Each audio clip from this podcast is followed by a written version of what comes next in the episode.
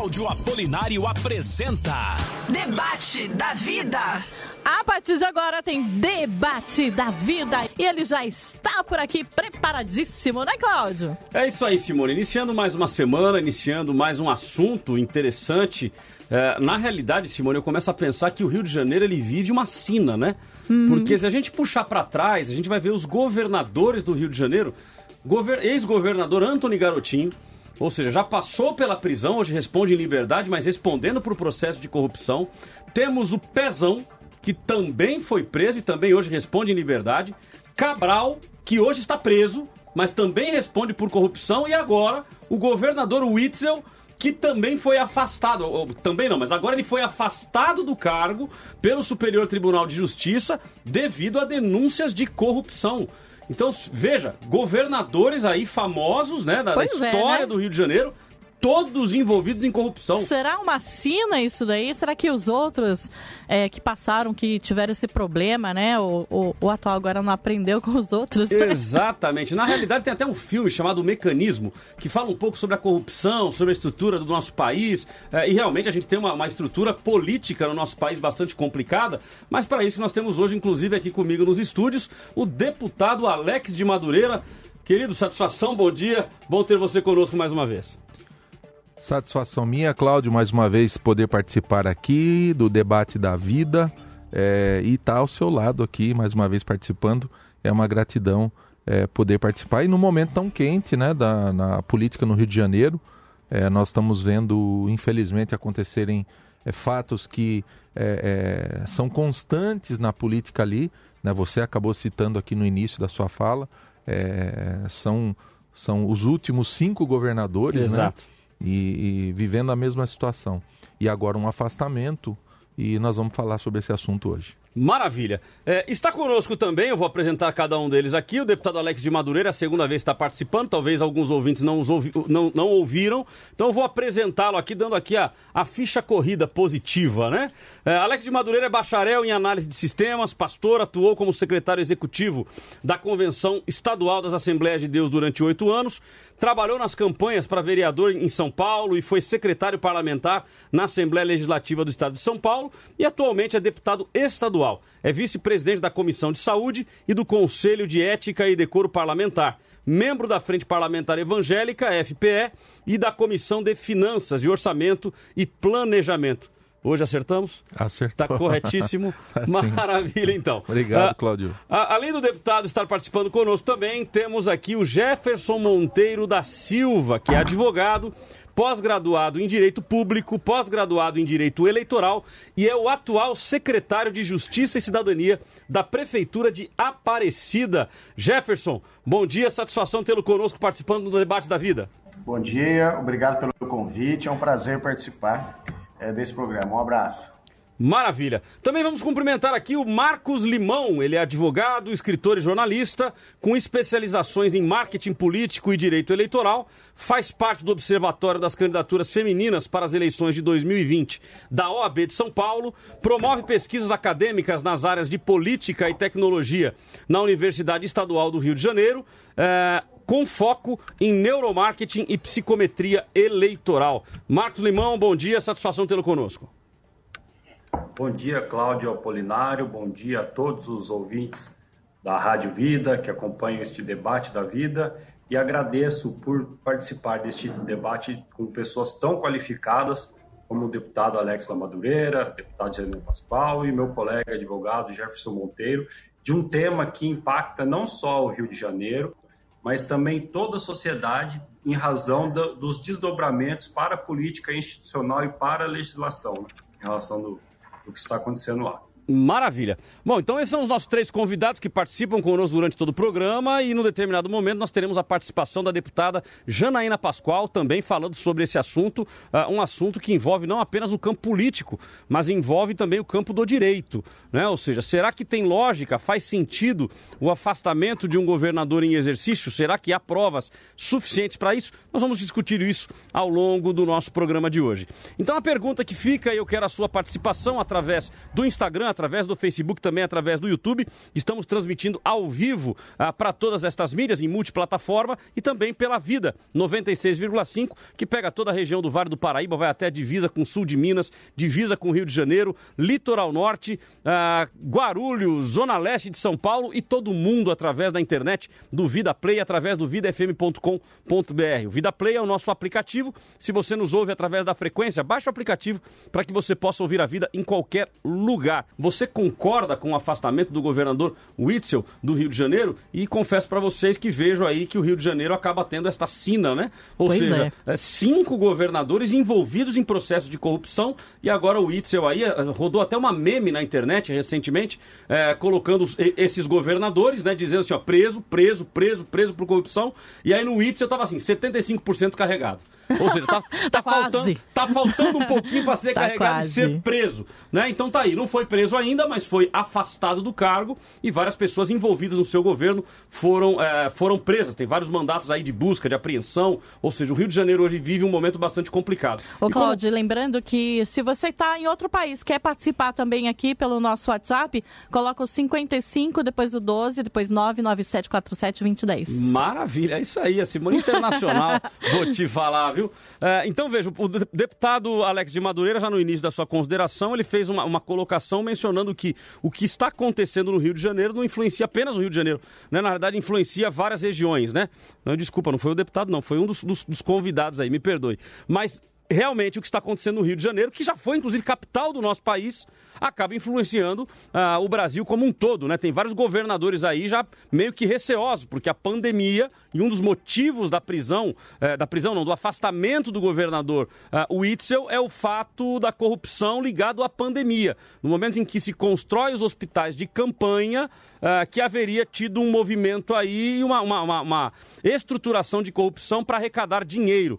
Bom, nós vamos falar com os nossos convidados que vão nos ajudar, inclusive, a entender um pouco sobre o tema de hoje. Eu começo então com o deputado Alex de Madureira, dando a sua opinião inicial. Ele terá ah, um minuto e meio para sua consideração inicial. Se ele concorda com a prisão, se ele tem algum fato a acrescentar sobre este assunto. Um minuto e meio, deputado. É, com afastamento, né, Cláudio? Com afastamento. Não, eu, eu, eu concordo sim. E, é, é, infelizmente, né, nós, eu não tive acesso aos autos desse, desse processo, mas pelo que nós temos lido na mídia, nós vemos que as acusações são bem robustas, né?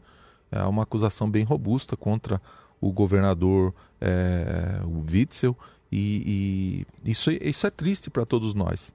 Mas eu acho que num ponto, quando a pessoa chega com uma acusação como essa, tem que sim ser investigado. E para ele ser investigado e ter essa isonomia continuar é, é, é, existindo, né, ele tem que estar fora do cargo. Eu acredito que se ele for inocente, vai ser inocentado, pode voltar ao cargo. E se realmente houver indícios, esse processo vai andar e aí as consequências eh, elas podem ser do tamanho eh, do problema, né? Então eu sou favorável sim a esse afastamento para que as, as investigações possam andar, né?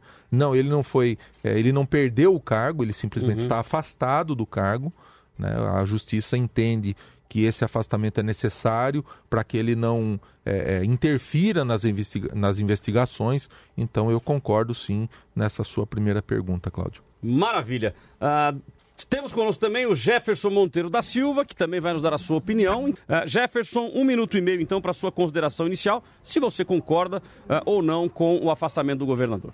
Bom dia. Com relação ao afastamento do governador, é, eu concordo em parte aí com o que colocou o Dex. É, eu acho um pouco temerário o afastamento provisório sem recebimento da denúncia, que é o que me aparece ao princípio, que ainda não houve o recebimento da acusação. Até porque é é importante pontuar um fato: é, se formos esperar o fim do inquérito, ou da investigação, ou de um processo, para que o governador seja eventualmente absolvido e possa retornar ao cargo, o mandato certamente já se expirou. Então, é necessário uma prudência nesse sentido, até porque é um governador eleito. As acusações realmente são graves, como você bem pontuou e o deputado também bem pontuou. Do mesmo modo, a acusação feita pelo próprio governador, quando em pronunciamento à imprensa, né, de que sofreria uma perseguição, também é uma acusação grave. Então, é, diante dessa acusação, eu acho que teria que estar, né, eu ainda não tive acesso à decisão, muito bem votado o pedido de afastamento. Esse afastamento, a princípio, é por 180 dias. É, mas é uma, um afastamento que pode causar uma série de prejuízos políticos ao Estado do Rio de Janeiro, porque fica aí sem o governador eleito, o vice também sofreu algumas medidas judiciais, né? E como você bem pontuou, já não é o primeiro governador que tem esse problema no Estado do Rio de Janeiro. Essa é, interferência, podemos dizer assim, do Poder Judiciário, ela pode ser prejudicial à própria estrutura e andamento do Estado do Rio de Janeiro. Maravilha. Uh, Marcos Limão também terá um minuto e meio, um minuto e trinta segundos para dar a sua opinião inicial. O deputado Alex de Madureira se posiciona uh, pelo afastamento, ou seja, concorda com o afastamento. Mencionou inclusive eh, o fato de não ter acesso aos autos, mas eh, que te, deve ser afastado para que se avalie. E o Jefferson já comenta o fato de ser temerário. Uh, então nós vamos agora ao Marcos Limão, que terá um minuto e meio. Marcos. Bom, dentro de um critério de bom senso, haja vista que o governador foi apontado como o líder de uma organização criminosa que opera dentro do governo do Rio de Janeiro, seria de bom grado que ele fosse afastado para cessar a atividade criminosa e proporcionar maior investigação. Contudo, a forma como o afastamento foi feito que me causa um pouco de preocupação.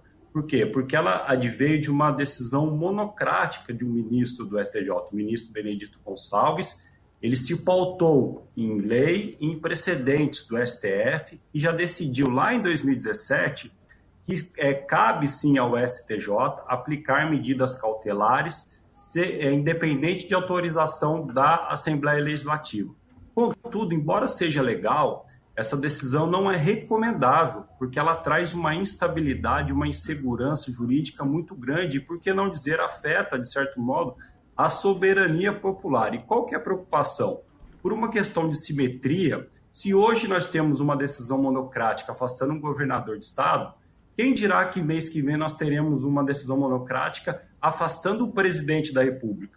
Então é para essa instabilidade que eu gostaria de chamar a atenção, embora o bom senso indique que seja uma solução viável, mas por de outras maneiras, né? não a forma como foi que sequer os advogados do, do governador foram ouvidos antes dessa decisão proferida.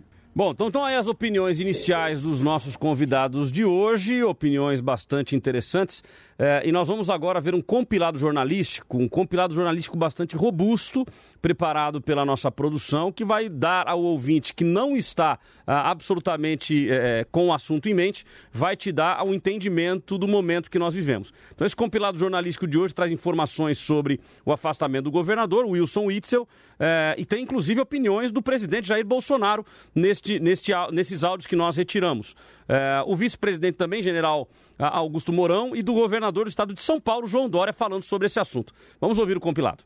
Mais um dia para entrar para a história do Rio de Janeiro. O governador do estado, Wilson Witzel, do PSC, foi afastado do cargo por suspeita de corrupção em contratos da área da saúde em uma mega operação realizada pela Polícia Federal e pelo Ministério Público Federal. Segundo a denúncia do MPF, Witzel é o chefe de uma organização criminosa que desviava dinheiro da área da saúde. As investigações mostraram que houve irregularidades em contratos emergenciais em meio à pandemia.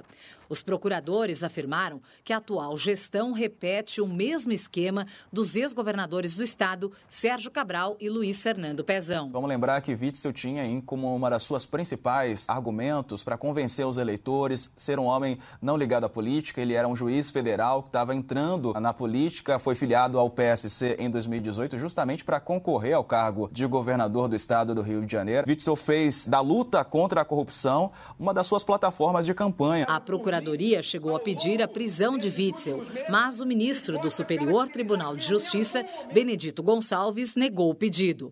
Em decisão monocrática, Gonçalves o afastou por 180 dias. Os agentes também estiveram no escritório da primeira-dama Helena Witzel. Simplesmente mais um circo sendo realizado. E eu, assim como outros governadores, também estamos sendo vítimas do uso político. As investigações mostraram que o escritório da primeira-dama recebeu, em um período de nove meses, mais de meio milhão de reais de quatro empresas. Em resposta a um apoiador, o presidente foi econômico com as palavras para ironizar a situação do ex-aliado. O Rio está pegando o Rio hoje. Está sabendo do Rio hoje? O governador já. Quem é teu governador? Quem é teu governador?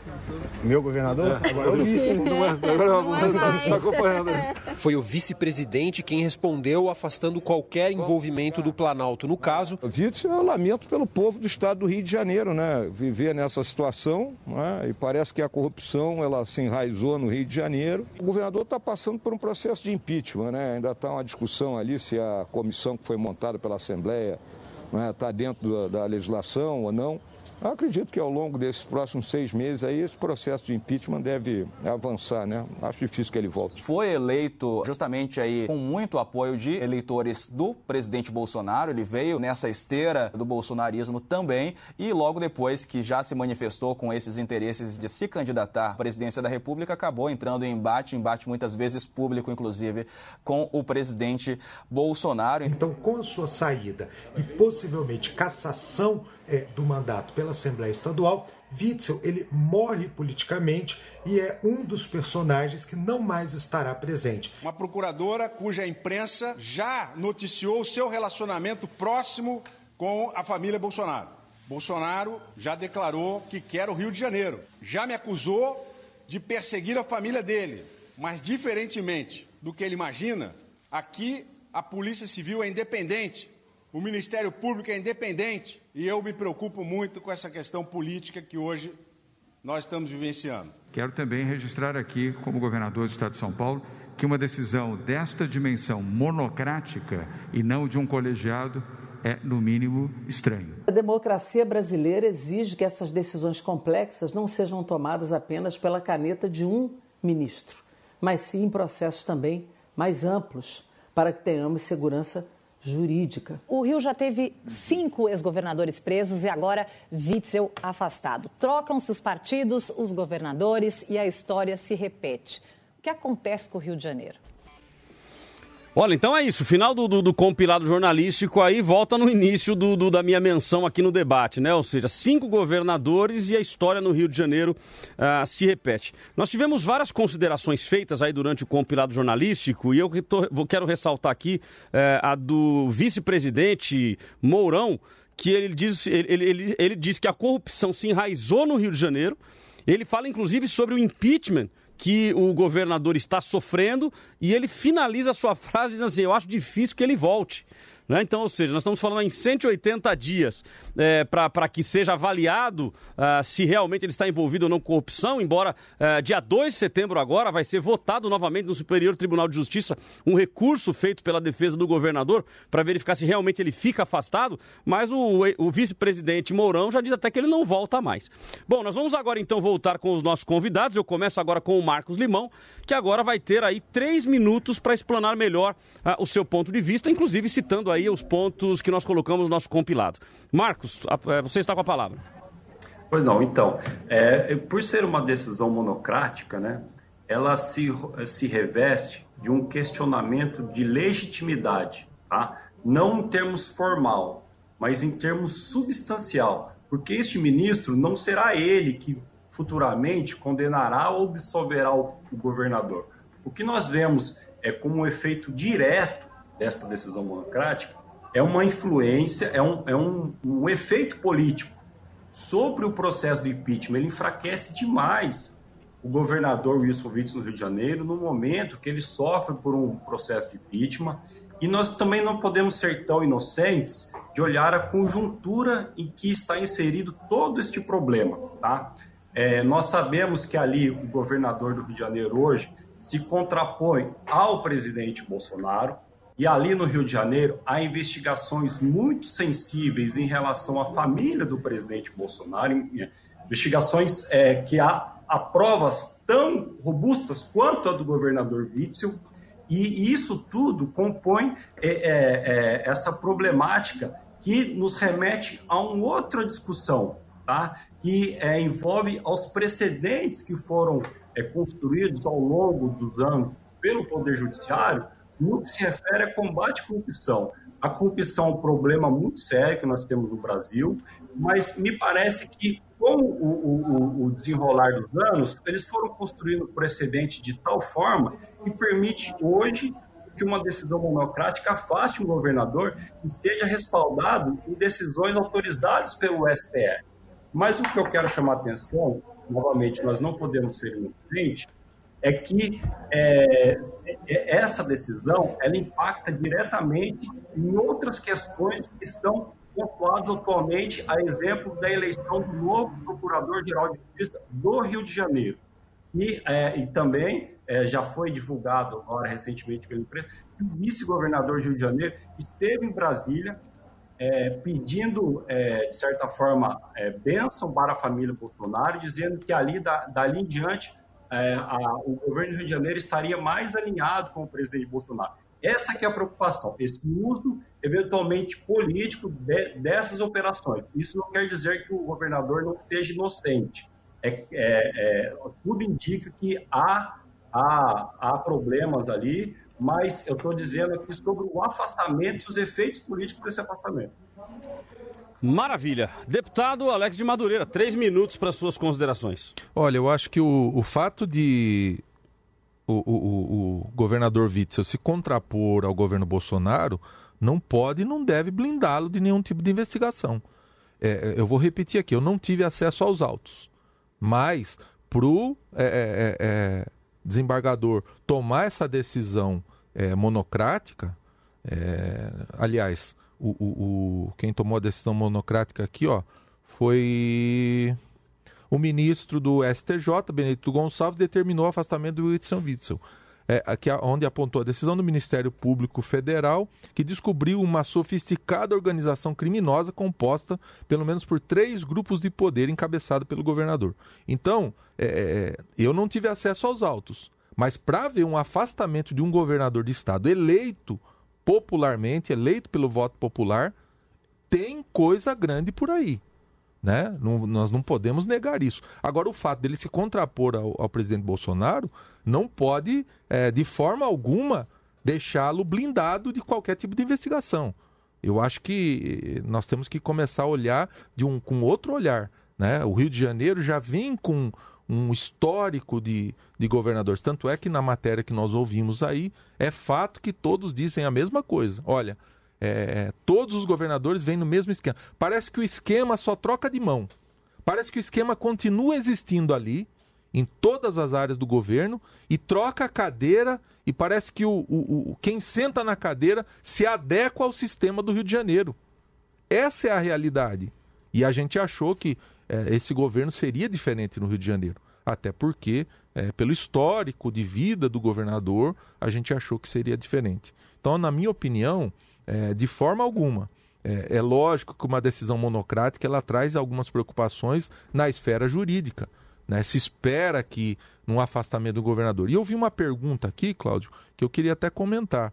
É, é, teve um, o Lucas, não, não, não. O Rufus, ele diz assim: caso haja a consolidação da prisão de é, Wilson Witzel, isso pode virar jurisprudência para o afastamento e prisão de governadores de outros estados? Né? Eu acredito que não.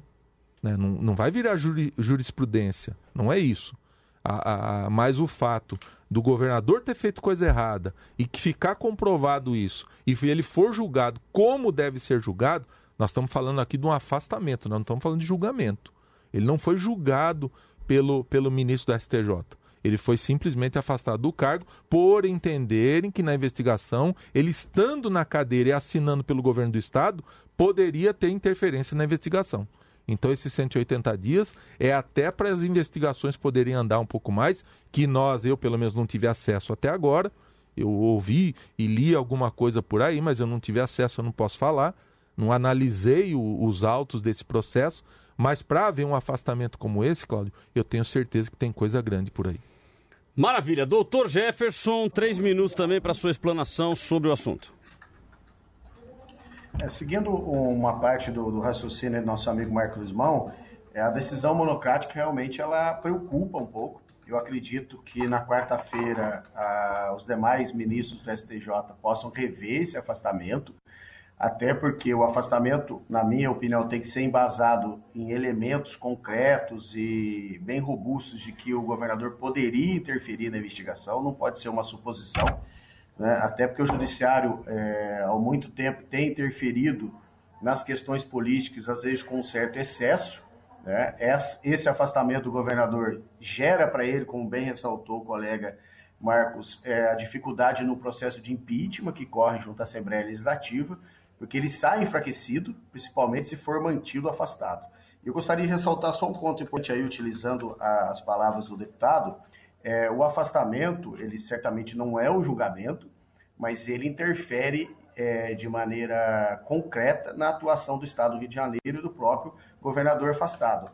A partir do momento que ele fica afastado por seis meses, ou se esse período for prorrogado, ou esse afastamento for confirmado, ele já sofre uma condenação pública, né? E fica impedido de gerir o Estado. Então, politicamente, ele sofre um golpe, é, entre aspas, eu digo um golpe é, por não poder gerir o Estado que ele foi eleito, que pode aí é, acabar com a sua carreira política.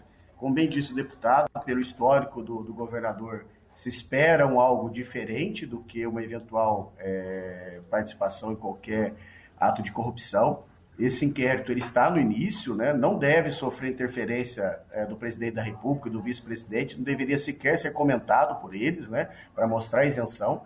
As acusações, como eu disse, que o governador fez é, quando se dirigiu à imprensa são graves e devem ser apuradas também. É, essa interferência do Poder Judiciário ela é necessária em alguns casos, mas ela deve ser devidamente discutida pela turma que for eventualmente julgar o governador a decisão monocrática ela pode partir de um princípio equivocado, né, que pode causar consequências severas ao governador, principalmente à população do Rio de Janeiro, que fica aí sem seu governador e com risco é, de eventualmente ter uma nova eleição, caso ele e o vice-governador venham a ser caçados.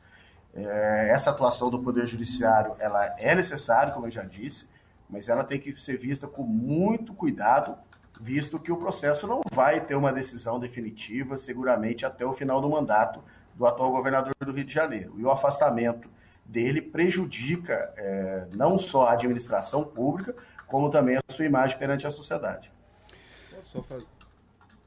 Abre aqui, Posso só fazer um comentário? Sim. É, é, é, claro, se não houver indícios de autoria e materialidade defini de, é, né, definitiva e, e, e delitiva desse, desse, desse caso, certamente os demais ministros é, devem analisar o recurso do governador. É claro isso. É que será votado e ele agora pode no dia retornar ao cargo. Né? Uhum. É por isso que nós temos o sistema jurídico, né, Cláudio? E esses recursos cabíveis. Maravilha.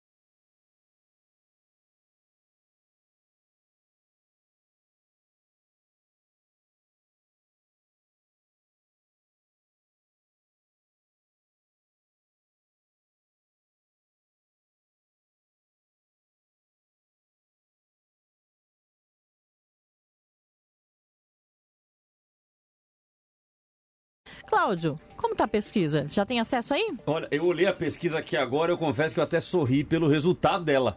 Né? Claro que cada um tem a sua opinião, né? Mas é, a gente tem aqui a opinião no Face e a opinião no Insta.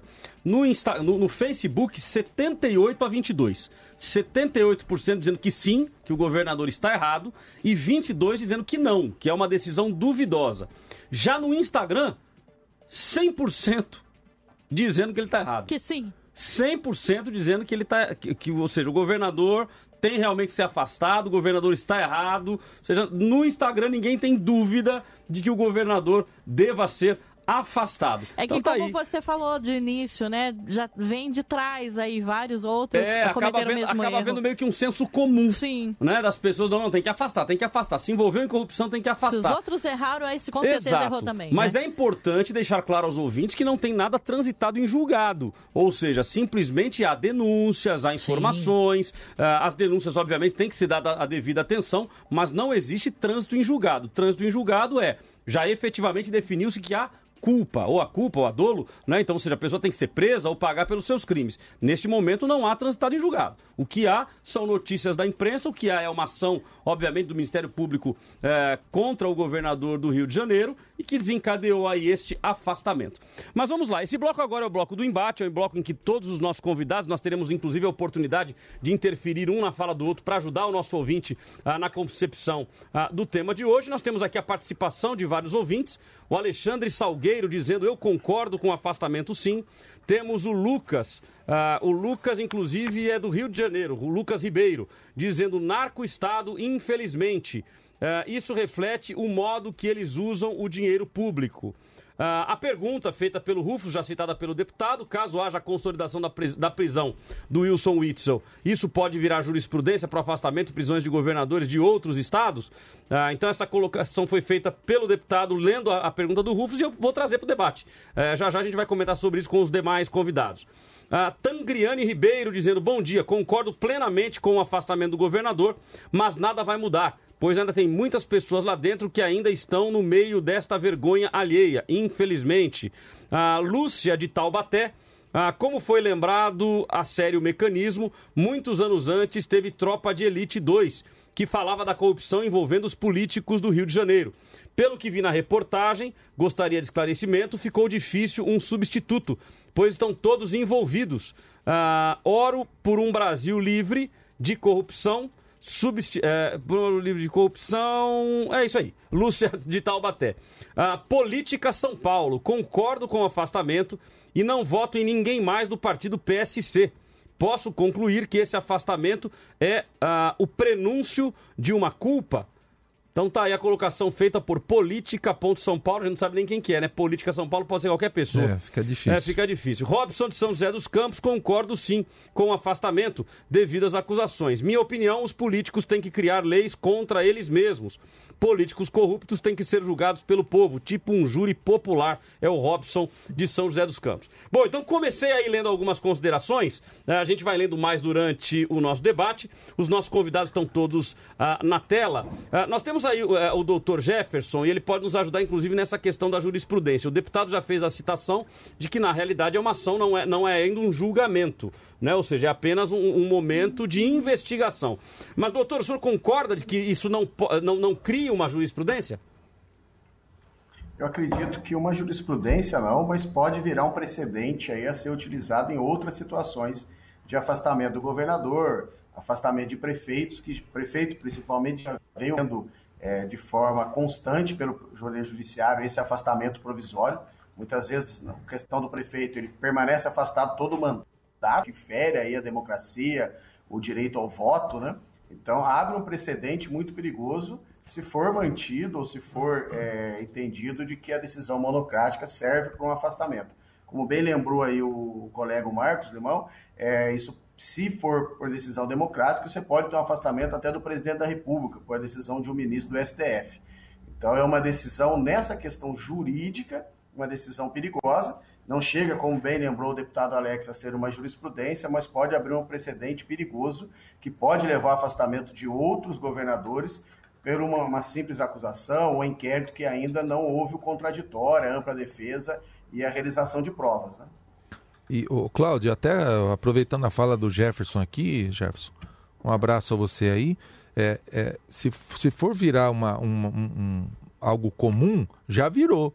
Porque se nós lembrarmos do, do governador Pezão, ele foi afastado e também foi preso por decisão monocrática, né, pelo ministro é, Félix Fischer, do Supremo Tribunal de Justiça também. Foi uma decisão monocrática que o afastou do cargo e depois veio a sua prisão. Ele foi preso e houve ali, é, é, além da prisão, os policiais foram ao Palácio das Laranjeiras, foram ao Palácio Guanabara e fizeram inclusive ali é as, as buscas e apreensão todas nos dois palácios, tanto no, no, Palácio das Laranjeiras como no Palácio da Guanabara. É, aí eu acrescento um ponto aqui. O deputado comentou no início da sua fala também o fato de não ter tido acesso aos autos.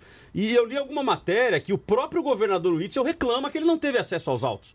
Então, isso, doutor, e, Marcos Limão também, isso não acaba sendo também um, um precedente bastante complicado? Ou seja, a pessoa ela é afastada, não estou defendendo aqui que o, que o governador não deveria ter sido afastado, mas a pessoa ela é afastada, não tem acesso aos autos e tem que se defender pela imprensa. Isso, e eu gostaria também de complementar. Vamos lá, vamos, vamos ao Marcos então primeiro. Tá, se eu só complementar, em 2010, o governador José Roberto Arruda, do DEM, do Distrito Federal, também teve a prisão decretada sem a necessidade de ouvir o Poder Legislativo. À época ele foi decretado pelo STJ, com base no precedente do STF. Então, é, já há esses precedentes que permitem até mesmo a prisão, não só o afastamento. É, e eu gostaria também de esclarecer que é totalmente legítima a investigação, a operação policial. Essa investigação ela foi robustecida por uma delação premiada, feita por uma pessoa que não estava é, sob coação, foi de, legítimo interesse. Isso aí não, não se discute. Talvez o meu objetivo aqui seja chamar a atenção do público, uma reflexão para outros pontos de vista.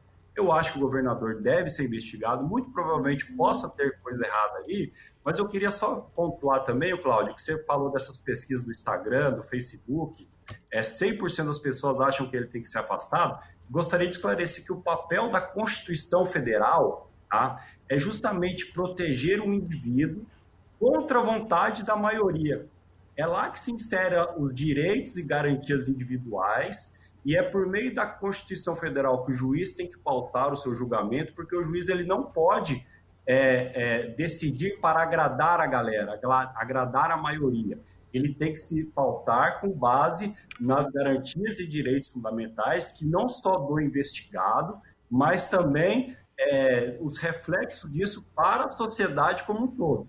Então, é, a, a, desse, a, partir desse ponto de vista, eu acredito que nós temos que ter só um pouco de cautela. Eu acredito que é, como eu falei no começo, o bom senso indica sim que ele seja afastado, mas de uma forma com, é, com devido processo legal, é, mais presente, com a possibilidade dele se, se manifestar ou, ou tentar alguma coisa menos drástica, como foi verificado agora, semana passada, com o afastamento de uma decisão individual. É, o Marcos coloca uma questão interessante aí, doutor Jefferson, que é a questão da pesquisa. Eu, eu não me recordo agora qual de vocês fez esse comentário, uh, mas a menção de que uh, o afastamento e da forma como está sendo feito, uh, naturalmente já vai haver um linchamento político. Né? E, e, a pesquisa acaba respondendo exatamente isso, ou seja, para 100% das pessoas que responderam uma pesquisa no Instagram dizerem que o afastamento é legítimo, é porque ele já foi julgado. Pela população, ele já foi julgado. Como é que o senhor enxerga isso?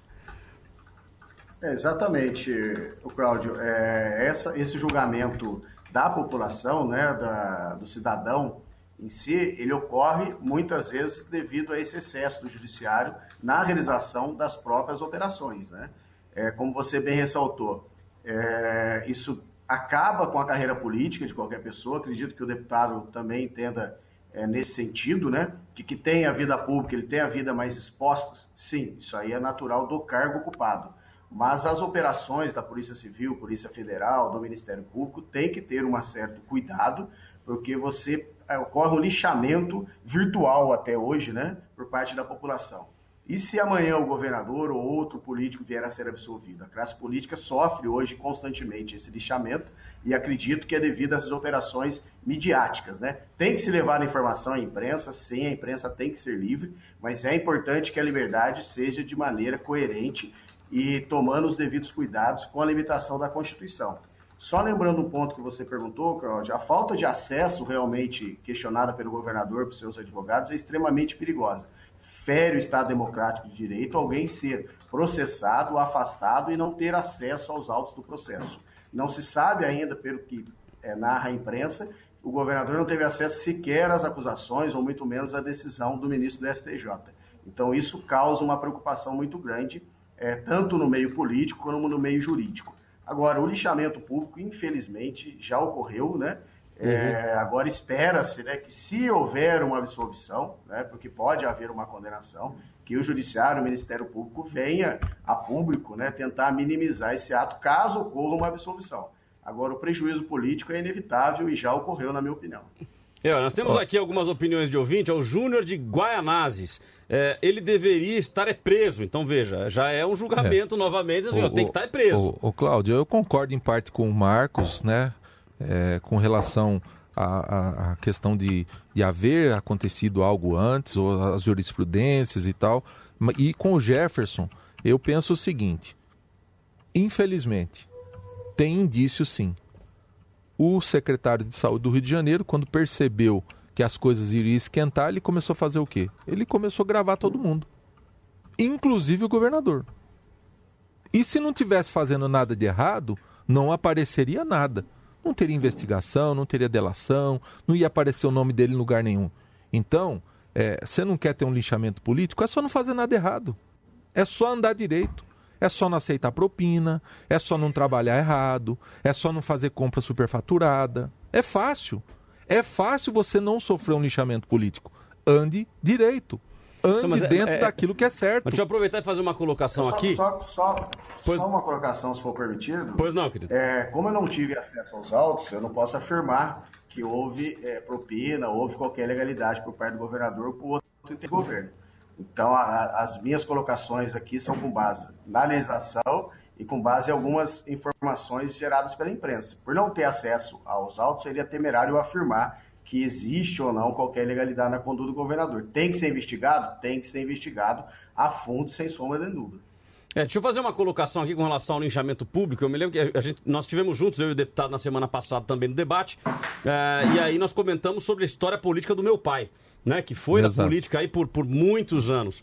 É, e o meu pai foi de uma época política em que quando você anuncia, quando anunciava assim, ó, o deputado vai vir na cidade, numa determinada cidade do interior, por exemplo, colocavam faixa na rua dizendo, o deputado está chegando. Então, ou seja, o deputado ele era visto como uma coisa boa.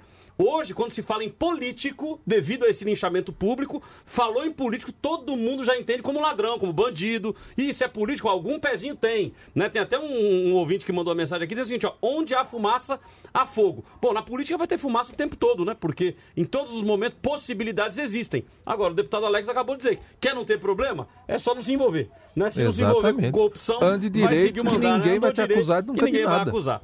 Mas vamos lá, então eu quero jogar para vocês aqui uma. Só Pois não, querido.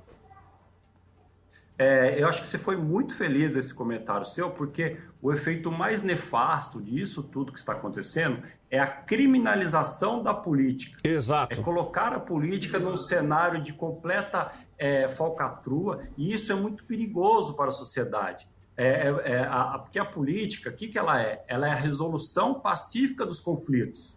O regime democrático ele abriga é, várias ideologias e por vezes conflitantes. E esses conflitos são resolvidos de forma pacífica por meio da política. Uhum. E a uhum. sociedade precisa entender porque o político ele vem da sociedade. Se a sociedade é corrupta, ela gera um político corrupto. Se a sociedade é honesta, ela gera um político honesto. Então não adianta a gente condenar um político, um governador, se o dia da manhã nós estaremos naquele cargo e provavelmente nós estaremos cometendo o mesmo ato. A gente não pode ser hipócrita. E, e isso que está acontecendo já faz vários anos é muito perigoso, que é a criminalização da política. Ela é, faz com que as pessoas de bem se afastem da atividade política partidária e é o que, de certa forma, vem gerado essa crise toda nós estamos vivendo. Não, eu concordo com o Marcos, Cláudio, uhum. em gênero, número e grau.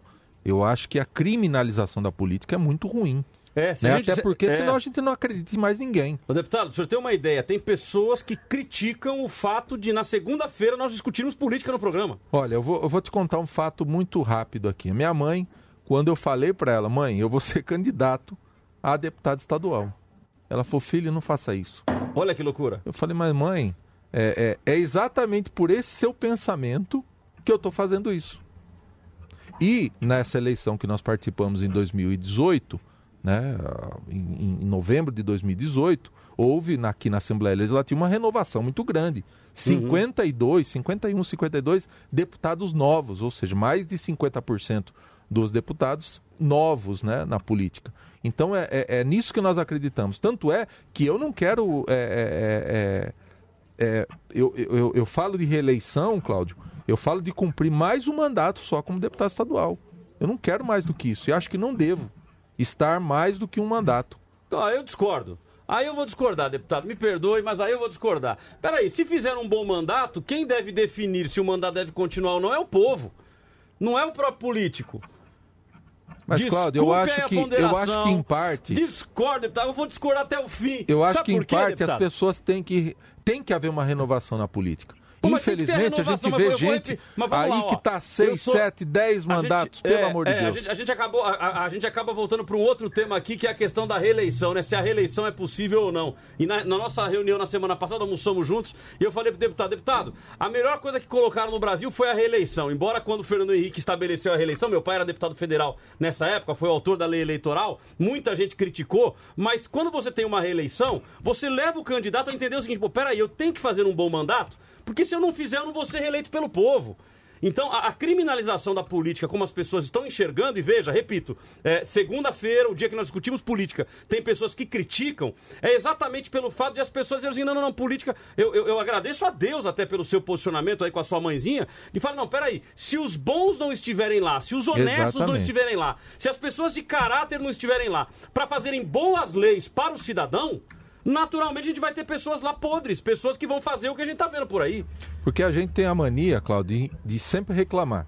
Exato. Mas não é, é, é, não, não, executar, não, não fazer, fazer parte. parte. Né? Então aí, eu acho que cada jeito. um tem que fazer a sua aí parte. Aí não tem jeito. Mas vamos lá, para gente não ficar só no assunto da reeleição do deputado aqui, embora, repito, eu acho que tem o tempo que Deus permitir que o povo, que o povo fala, não, eu vou votar, é que ele esteja lá. Mas vamos lá. É, é mas eu quero voltar então para a questão jurídica aí. É, o Jefferson tinha comentado que o judiciário tem influenciado muito na política. Então eu quero levantar esse tema agora para a gente tratar um pouquinho sobre ele. É, o judiciário, com decisões monocráticas ou não, a gente tem visto aí muitas decisões, inclusive do Supremo, que influenciam diretamente na política. Será que o legislativo, o executivo, não estão deixando de ser legislativo ou executivo com decisões do judiciário? Qualquer um dos três aí, joguei na mesa, é com vocês. Não, eu concordo com você, Cláudio. Deixa eu falar primeiro, então. Eu concordo com você em parte. É, eu acho que os poderes eles são divididos e deveriam ser harmônicos entre eles. O executivo tem que executar, tem que trabalhar, tem que é, governar para todo mundo. O legislativo trabalhar com a sua representatividade. Isso que é o mais importante no legislativo é a representatividade. Todas as categorias, os, os bairros, seja no município, as regiões do estado, seja no estado, os estados representados no Congresso Nacional por seus parlamentares. Eu acho que a representatividade ela não pode ser perdida de forma nenhuma, até porque o Brasil é um país muito grande, as regiões têm suas peculiaridades e precisam ser respeitadas e precisam desenvolver também. Então, tem que ter gente que brigue por aquela região, tem que ter gente que brigue por aquele povo, tem que ter gente que brigue por aquela ideologia. Eu acho que as, até as ideologias têm parte dentro da, da política e tem que ter parte, tem que ter voz. É onde as minorias têm voz, é na política, é através da política okay. e através do legislativo. É, é, é, porém, existe o poder judiciário, que deveria o quê? Fazer com que as leis se apliquem. As leis que muitas vezes é, é o legislativo que vai legislar e fazer essas leis. E o papel do judiciário deveria ser só cumprir a lei, fazer cumprir a lei. E hoje, infelizmente, existem também excessos, nós temos visto excessos, nós vimos excessos de todos os tipos. A gente ficar citando aqui, nós vamos citar. É, é, eu só queria lembrar que nesse caso específico do governador do Rio de Janeiro, ele já está num processo de impeachment. Né? Então, existem agravantes cada vez mais. Tem uma delação, que nós, infelizmente, não temos acesso aqui até para comentar sobre ela. Tem uma, um, um, processo de impeachment andando na Assembleia Legislativa do Rio de Janeiro. E, e todos esses fatos que são vistos e, e, e, que há realmente que pode haver uma interferência do governador e por isso que eu entendo que ele foi afastado de uma forma é, correta. Maravilha, doutor, Jefferson e Marcos Limão, mas aí eu faço até um acréscimo aqui. No momento em que um governador está sofrendo um processo de impeachment, ele fora do cargo, é certeza que vai dar impeachment, porque fora do cargo não há influência nenhuma. Como que ele, como governador, vai influenciar para que não haja o impeachment? Ah, mas não pode ter influência. Mas a política é influência o tempo todo. Doutor Jefferson e Marcos. É importante, Claudio, destacar o seguinte: o que é influência, né? Ele lá se defender não é praticar nenhum ato é, ilegal, né? É direito de qualquer cidadão. No caso do processo de impeachment, como você bem citou, o afastamento dele pode impedi-lo de exercer a sua defesa e levar aí a cassação do governador. Com relação ao Poder Judiciário, ah, ele tem que realmente, como bem destacou o deputado, aplicar a lei. Infelizmente, em alguns casos, né, devido às operações midiáticas, ele acaba interferindo no Poder Executivo, interferindo no Poder Legislativo e, às vezes, interferindo até no ato administrativo de decisão de um prefeito, de um governador, no presidente da República. Isso não cabe ao Poder Judiciário, né? Não cabe ao Poder Judiciário interferir, por exemplo, no processo eleitoral com operações à véspera das eleições ou em pleno processo eleitoral, o que porque isso gera uma influência no, na decisão, no poder de voto, né? Essa interferência do judiciário que eu cito, que o judiciário tem obrigação de decidir e afastar havendo provas, condenar havendo provas, isso é uma função do poder judiciário. O que não é função do poder judiciário é interferir de forma direta no processo eleitoral ou no processo de escolha, ou até mesmo causar na população esse lixamento público aos políticos em geral, que é o que ocorre é, muitas vezes por ato até do Poder Judiciário. É, então, acho que tem que tomar é, muita calma na hora da decisão, para não causar um prejuízo aí que vá manchar o nome da, da, da, pessoa, da sua família e de toda uma classe política que vem sofrendo já há bastante tempo por atos aí, é, posso dizer, é, que extrapolam né, a verdadeira função do Poder Judiciário. Maravilha. Marcos? É, isso, essa discussão nos remete que eu falei há pouco, que o papel do juiz, ele não é agradar o público. O juiz, ele existe no processo para garantir os direitos do réu. Esse que é o verdadeiro papel.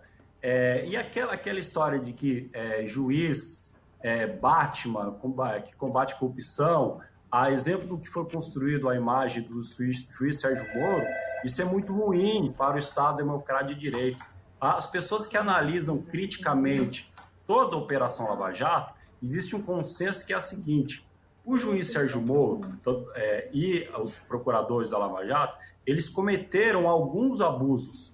Só que havia uma opinião pública tão favorável sobre a Lava Jato que os tribunais superiores eles não conseguiram, não tiveram coragem para fazer um juízo de acomodação legal de todos, de alguns abusos que foram ocorridos ali. A título de exemplo, aquela condução coercitiva do ex-presidente Lula, correto? O que o Código Penal estipulava? Que a pessoa só é conduzida coercitivamente quando ela se recusa a prestar depoimento. No, naquele caso, não havia, não havia tido nenhuma recusa e já foi direto para a condução coercitiva. Então, esse tipo de situação é, é que nós precisamos ficar atentos, porque o papel do juiz não é agradar o público, não é decidir conforme a pesquisa de opinião. E aí eu deixo uma reflexão, uma provocação final. E se a opinião pública estiver sendo manipulada? Hoje nós vivemos numa sociedade informacional, um ambiente de conexão em rede, é muito fácil você influir, você provocar artificialmente debates que não existem e compor uma maioria. E se o judiciário for toda vez atender essa maioria, nós vivemos um cenário extremamente é, perigoso. E essa é a reflexão que eu queria deixar para todos aqui. Olha, o, o, Marcos trouxe aí um ponto interessantíssimo, hein? Uma opinião pública manipulável. É, a gente não, não, não, vê muitos casos, né? Colocou aí com relação ao ex-presidente Lula. É, eu confesso que eu tenho as minhas ressalvas aí com a esquerda e com, com, com o PT em geral. É, de qualquer forma, o que o Marcos coloca é muito correto. Se não, se, se não havia nenhuma recusa da pessoa de, se, de, de ir lá depor, por que a condução coercitiva? Será que a condução coercitiva, e não apenas no ex-presidente Lula, mas em inúmeros casos que nós vimos, não está mais para algo midiático? Ou seja, para que a imprensa vá, e aí já se avisa a imprensa antes, a imprensa já chega, já prepara, prepara aquele cerco. Será que nós não estamos sendo manipulados, tanto para um lado quanto para o outro. Então é importante que você fique atento nisso. Ah, o Dr. Jefferson, ele encerra sua participação conosco nesse bloco. Agradeço de antemão a sua participação, a disposição de participar conosco do debate. Espero que tenhamos outras oportunidades juntos. Então, doutor Jefferson, aí as suas palavras finais sobre o tema de hoje. Cláudio, obrigado mais uma vez pelo convite. Obrigado ao Marcos Limão, ao deputado Alex. Espero ter contribuído aí para esse debate. Infelizmente, eu tenho já um compromisso pré-agendado às horas, mas estou sempre à disposição. Obrigado, bom dia a todos e um abraço a todos os ouvintes. Maravilha, querido. Muito obrigado, Deus abençoe. Obrigado pela sua participação.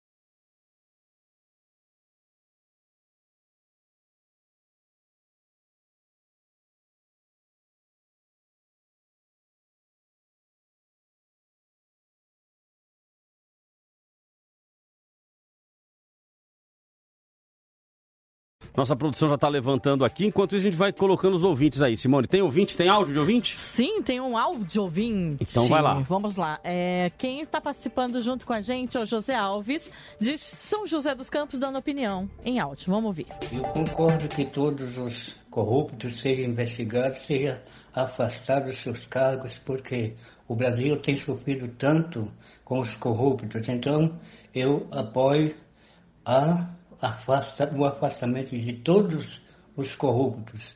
E, e ainda mais agora nesse período da pandemia da coronavírus. Então, muitos têm roubado, têm tirado, destruído o, o Brasil.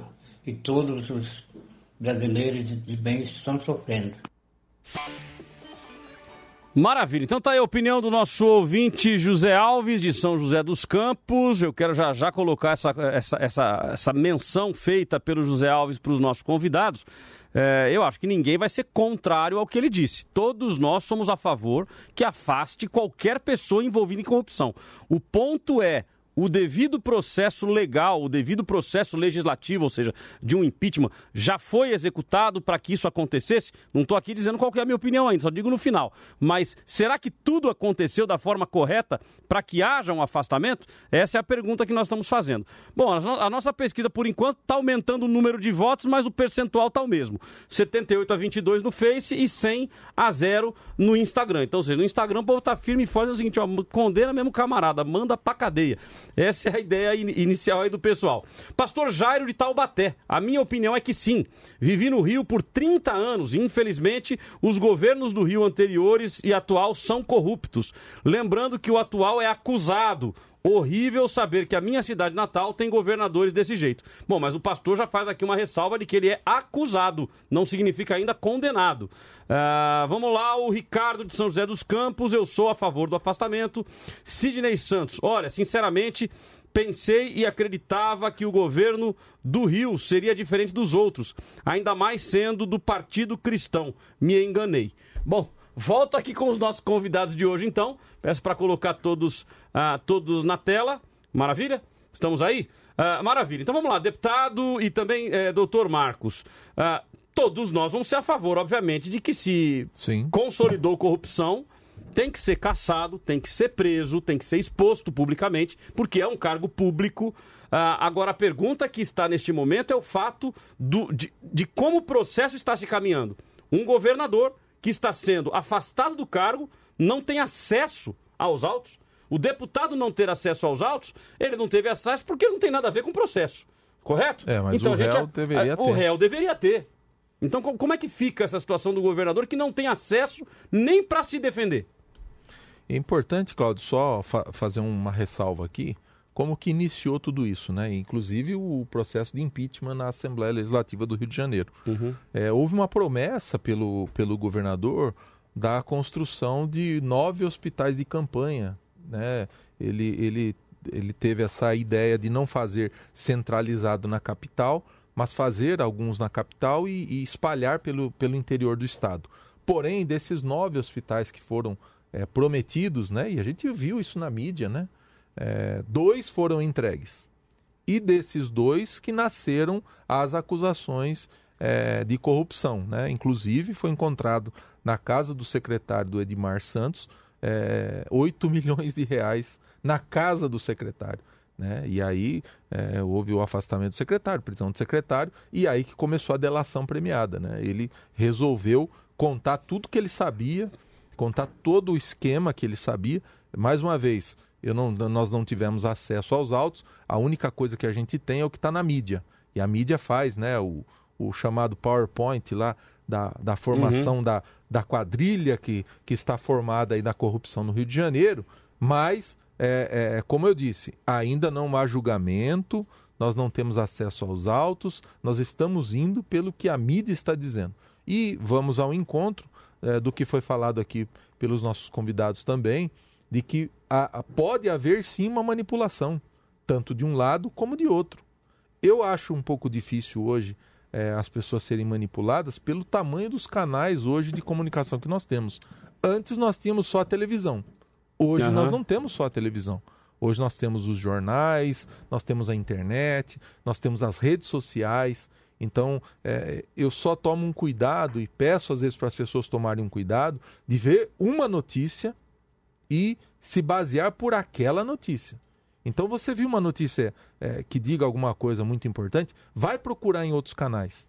Procure em outros formatos para ver se Aham. realmente aquilo procede ou não. Mas, deputado, então só para acrescentar, e, o- e o Marcos também entrar na discussão com a gente aqui, o governador, ele, ele se posiciona, ele dá uma entrevista, onde ele menciona, inclusive, por que 180 dias? Será que é porque agora em dezembro teria que indicar o novo procurador-geral do estado do Rio de Janeiro? Então, ou seja, a indicação seria dele. Quando ele fica afastado 180 dias, ele já não pode mais indicar o, o- procurador. Se por um acaso, depois de 180 dias de afastamento, ele voltar ao cargo, vamos dizer que o processo de impeachment não, não, não, ele, ele não seja é, impeachmentado e ele volte ao cargo. Ele já não tem mais o procurador-geral. Não, mas ele pode voltar também ao cargo essa semana. Pode voltar, mas a colocação é: se ele não voltar, ele acaba sendo prejudicado, ou não, doutor Marcos? Isso. É, nos momentos de crise, Cláudio, a gente tem sempre que olhar para a Constituição Federal. É ela que vai segurar o nosso Estado Democrático de Direito. E lá está previsto o procedimento de afastamento de um governador, que é por recebimento de uma ação penal por órgão colegiado do STJ ou por um processo de impeachment da Assembleia Legislativa. Opa, então nós peraí. temos dois procedimentos. Então o senhor colocou dois procedimentos aí. Ou é o impeachment Perfeito. feito pela Assembleia Legislativa ou colegiado. E como é que uma decisão monocrática está tomando essa decisão? Então, e aí, por- essa questão da decisão monocrática, ela também é baseada em precedentes do STF. Esse que é o problema. Porque o judiciário ele se envolveu num fetiche tão grande de combater a corrupção, lastreado por essa vontade popular, que paulatinamente ele foi trazendo decisões judiciais é, que nos permitiram hoje viver este cenário de legalidade mais ilegitimidade de uma decisão monocrática afastar um governador de estado. E, e o dano, uma vez é, por se tratar de dano irreparável, ele, o caso deveria ser tratado com muito mais cautela. Irreparável é, é, não só do ponto de vista do governador, porque o juiz existe para proteger o direito do réu, mas da população. Nós, nós é, a despeito ali da, da questão da saúde, havia há políticas públicas de outras áreas do governo sendo é, é, geridas, administradas ali. E se você modifica uma estrutura de poder, consequentemente você vai prejudicar também a, a gestão pública de um modo geral. É, eu, fico, eu fico pensando, tem um ditadinho que eu aprendi lá em Minas. que é um ditadinho que diz assim, ó, pau que bate em Chico, bate em Francisco. Você já ouviu esse ditado, mas eu aprendi lá. É, a gente não toma cuidado e a gente, a, a gente começa a dizer, ah, não, tá, tem que fazer mesmo, porque tá indo contra alguém que a gente, é, no senso comum e na mídia, a gente já condenou previamente. Agora, isto abre precedente para que, inclusive, amanhã algum ministro vá lá e afaste o presidente Jair Bolsonaro do, do, da presidência da República. E aí, se isso acontecer, aqueles que são defensores do Jair Bolsonaro vão dizer que absurdo, uma decisão monocrática, isso não pode, porque a lei diz que só pode se for no caso ou do legislativo ou de uma decisão de colegiado. Cuidado, gente. Tem um camarada chamado Alexandre de Moraes. Eu estou citando o nome aqui, daqui a pouco é capaz de o camarada até mandar caçar eu também. Né? Mas Alexandre de Moraes, que ele vai lá e numa canetada sozinha só ele, ele toma as decisões. Então, será que a gente não tem que tomar cuidado também? Porque pau que bate em Chico, bate em Francisco. Deixa eu ler aqui a opinião de mais alguns ouvintes aqui. O Gilberto Ferreira da Silva, cadeia para todos os corruptos nesta, desta nação, principalmente aos evangélicos corruptos, canalhas, é uma questão de caráter. Então é o Gilberto Ferreira. Sérgio Luiz de Camargo, a mesma Alerj, que é a Assembleia Legislativa do Estado do Rio de Janeiro, que julgará o processo de impeachment do governador, é alvo de inúmeros casos de corrupção, inclusive o presidente deste órgão, o senhor André Siciliano. É, ainda que eu acredite que exista indícios de culpa, este afastamento já nos faz condenar o governador. Olha, o Sérgio Luiz aqui, deputado, ele traz uma questão muito interessante. Se os próprios deputados que votarão o impeachment estão sofrendo processo de acusação de corrupção, o presidente da, da, da Assembleia está sofrendo, como é que fica isso na cabeça do povo e na cabeça em geral? Não, é como nós dissemos, o Rio de Janeiro, infelizmente, Cláudio, parece. É, é, parece algo diabólico. diabólico ali, é incrível. É, eu vou voltar de novo no que eu falei. Trocam-se as peças mas continua a mesma coisa. Passa a eleição, a gente acha que vai mudar alguma coisa e não muda. Parece que as coisas, parece, parece que o problema está ali. Né? Então, é, primeira coisa, como cristão, né? eu sei que aqui nós estamos num debate que é um debate político, né? que toda segunda-feira nós temos o, o debates da vida, mas como cristão, eu tenho que dizer, nós temos que orar muito pelo Rio de Janeiro. E até pegar um gancho aqui no que você falou a respeito, é, é, é teve um ouvinte que falou algo de, de, de evangélicos, né? Uhum. eu acho que nós não podemos misturar as coisas, né? É, esses dias, essa semana, a gente ouviu muito falar, o pessoal colocando na rede social, né? É, eu, eu, e, e, eu recebi ataques também dizendo assim: não, pastor é assim mesmo. Pastor agora está sendo preso. E, não, não, peraí. A gente acaba cidadão generalizando, é uma né? coisa, cidadão é uma coisa é, e ser pastor é outra coisa. Não tem nada a ver uma coisa com a outra.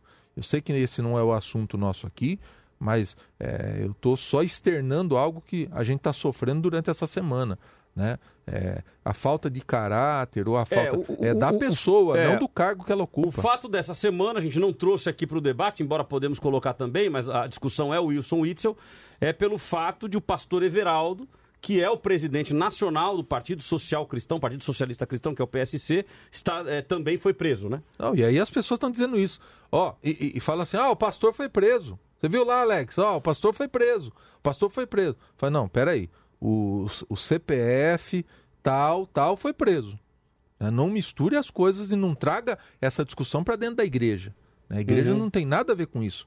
Né? Se existe um problema e se existe indícios, realmente tem que ser investigado. É, na verdade, que a, ser... frase, a frase deveria ser: todo corrupto deve ser preso, exatamente, e não todo pastor corrupto exatamente. ou todo político evangélico Pronto, corrupto. você falou tudo. Né? É corrupto é corrupto, meu amigo, independe de religião. Né? Às vezes a gente coloca a religião é, na ponta do lápis aí.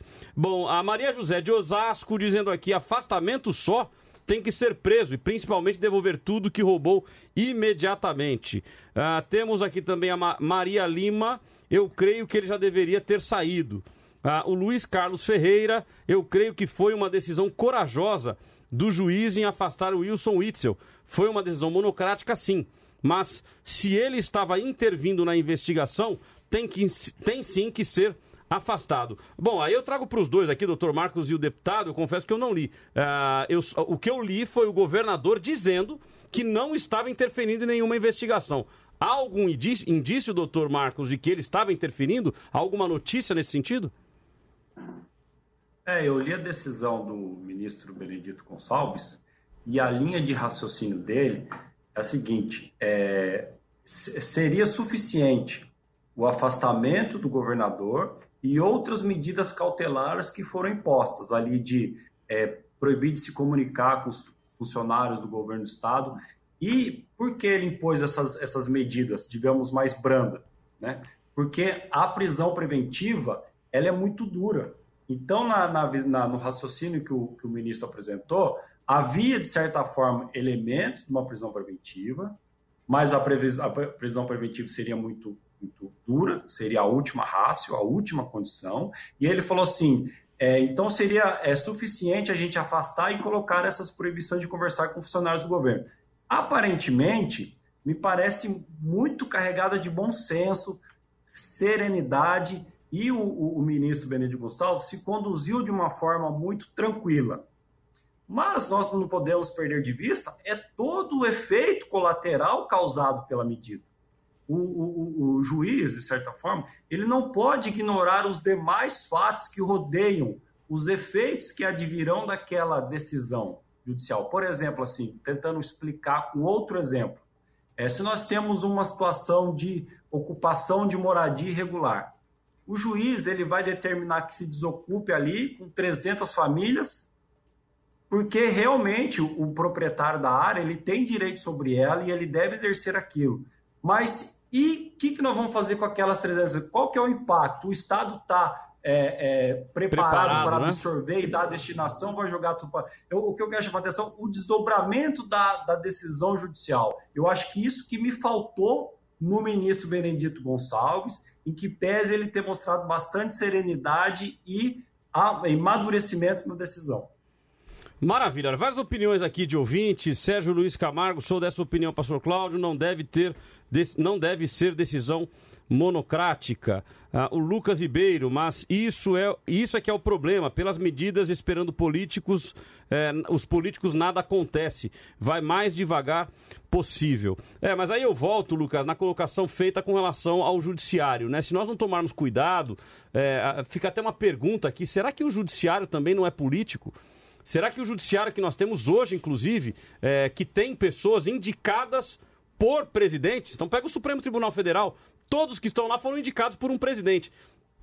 Será que essas pessoas não acabam tendo influência política? Né? A gente vê casos aí, por exemplo, isso é a imprensa que deu, então não é, não é denúncia minha, né? mas o, o ministros é, Gilmar Mendes, por exemplo, é, tendo momentos com inúmeros candidatos, com inúmeros políticos, inclusive com o José Serra, que recentemente, que é do PSDB, recentemente foi acusado de corrupção, o Gilmar Mendes vai lá e numa canetada ele resolveu o problema do camarada. Não estou dizendo que está certo, não estou dizendo que está errado, mas será que o judiciário hoje também não está politizado? E esta politização acaba influenciando efetivamente no legislativo e no executivo, deputado? O Cláudio, o próprio Witzel foi por muitos anos juiz federal. Juiz federal. Né? Agora, uma notícia quente aqui que saiu, saiu, quente quando eu digo é porque saiu do forno agora. É. não é tão quente assim. O governador Witzel recorre ao Supremo contra a decisão que o afastou do cargo. É uma, uma, acabou de sair agora às 11 da manhã. É. É, apresentado ao STF nesse sábado, pediu é, é, o pedido busca reverter a liminar do ministro Benedito Gonçalves. Aí vamos lá. Na argumentação ao Supremo, os advogados de Witzel questionam a decisão monocrática. E aí vamos lá. É, para a defesa, o governador do Rio, é, há dúvida se o afastamento do cargo poderia ter ocorrido sem que a denúncia tenha sido antes recebida pelo colegiado. A Corte Especial se reunirá para analisar a decisão nesta quarta-feira, dia 2. Então, é, podemos ver aí coisas novas. De acordo com a colunista da Folha, Mônica Bergamo, a possibilidade dos magistrados da Corte Especial do STJ revogar a decisão de Gonçalves de afastar Witzel do cargo é considerada remota por integrantes do tribunal. Ou seja, é, recorrer é, faz parte do processo democrático. Ele precisa recorrer e vai recorrer. Né? Mas segundo aí a colunista. E agora a, ele já recorreu também ao Supremo é, Tribunal Federal. É, então tinha recorrido somente ao Superior Tribunal de Justiça, agora recorre também ao Supremo Tribunal Federal. Bom, política é política, né? Quem sabe ele vai conseguir reverter né? Eh, essa, essa, esta decisão, a priori, uma decisão monocrática. Deixa eu ver se temos mais, mais considerações de ouvintes aqui. É, Mauro Malafaia, se tem culpa, tem, que, é, tem de ser investigado e punido. e de forma severa, mas não se pode é, passar por cima de um processo legal jurídico. Ah, o Geraldo Reis diz aqui, ó, o Bolsonaro riu do afastamento do Itzel. Quando é com a família dele, ele fala que é decisão monocrática. Então veja, ó, o Geraldo ele traz aí exatamente esse ponto que nós comentamos pau que bate em Chico, bate é, em Francisco. Você falou isso. É, quando é contra mim, é monocrático. Quando é contra o outro, vocês viram aí que legal? Aí, é. prenderam o camarada, né? Então, será que a gente não vive, doutor Marcos e Alex Madureira, é, essa politização em todos os níveis da República? E olha, você acha e, que... E essa notícia... Por favor, Marcos, por favor. É, essa notícia trazida pelo deputado, ela remete esse argumento justamente àquilo que eu falei, as duas hipóteses de afastamento de governador trazida pela Constituição Federal. A primeira, instauração de processo de impeachment na Assembleia, e a segunda, recebimento de ação penal pelo STJ por órgão colegiado. Então, a STF ela, ela delineia bem essa questão. Aí nós temos o, o, o ministro com uma decisão monocrática que causou todo esse rebuliço. Nós, cidadãos, nós temos que presumir boa-fé não só dos cidadãos que, da sociedade civil, mas principalmente das autoridades. Nós temos que presumir que tudo é revestido de boa-fé. Mas nós não podemos também ser inocentes para ignorar essa politização do judiciário. Na verdade, essa politização ela advém de um fenômeno antecedente, que é a polarização. Nós estamos num ambiente muito polarizado e, consequentemente, nos leva a cada um de nós, seja autoridade ou não, tomar uma posição política. Se nós vemos aí, aparentemente, um sinal de politização das Forças Armadas, entre militares, o que se dirá do Poder Judiciário e do Ministério Público? É isso que nós temos que ficar atento. E aí, é, e nesse sentido, eu gostaria de falar sobre a Lindora, a procuradora sim, que foi sim, alvo sim. de crítica do Witzel, né? Uhum. Então, o, o Witzel levantou uma possível atuação política e tal, mas é, se ele não tivesse dado ensejo praticado esses atos de corrupção, ele não estaria na mira da Lindora essas horas, da subprocuradora. A subprocuradora ela é ligada ao Augusto Aras, procurador-geral da República, e ela foi designada para atuar em desvios na área de Covid e se deparou com o governador pelo meio. Então, é, é, embora possa ter algum fundamento, algum lastro de, de, de, reflexão no que o governador falou, mas se ele não tivesse cometido os atos de corrupção, provavelmente esta, esta confusão toda não teria acontecido. Maravilha. Bom, vamos fazer o seguinte: nós vamos inserir agora no nosso debate a deputada Janaína Pascoal, é, que gentilmente aceitou o nosso convite, tendo inúmeros compromissos também, mas aceitou o nosso convite para estar conosco hoje, debatendo este tema. A deputada Janaína Pascoal, que além de deputada, é jurista, portanto tem uma vasta história aí na questão jurídica e vai nos ajudar no tema de hoje. Deputada, bom dia, satisfação tê-la conosco. Desculpas que o compromisso anterior atrasou um pouquinho mas vim acompanhando um pouquinho do debate. É, desejo boa semana também a todos, saúde. O que eu penso é que nós teríamos que analisar a situação menos pelo enfoque político e mais pelo âmbito jurídico. Né? Então, assim, esquecendo que nós estamos falando de um governador, fosse um empresário, é, fosse uma situação de um crime de massa com uma certa organização, né? O que, que enseja um afastamento, por exemplo, do dirigente de uma empresa, né? O fato das autoridades, pelas vias de investigação, constatarem que esse dirigente está usando a empresa para ou continuar a prática delitiva ou para destruir provas desta prática delitiva.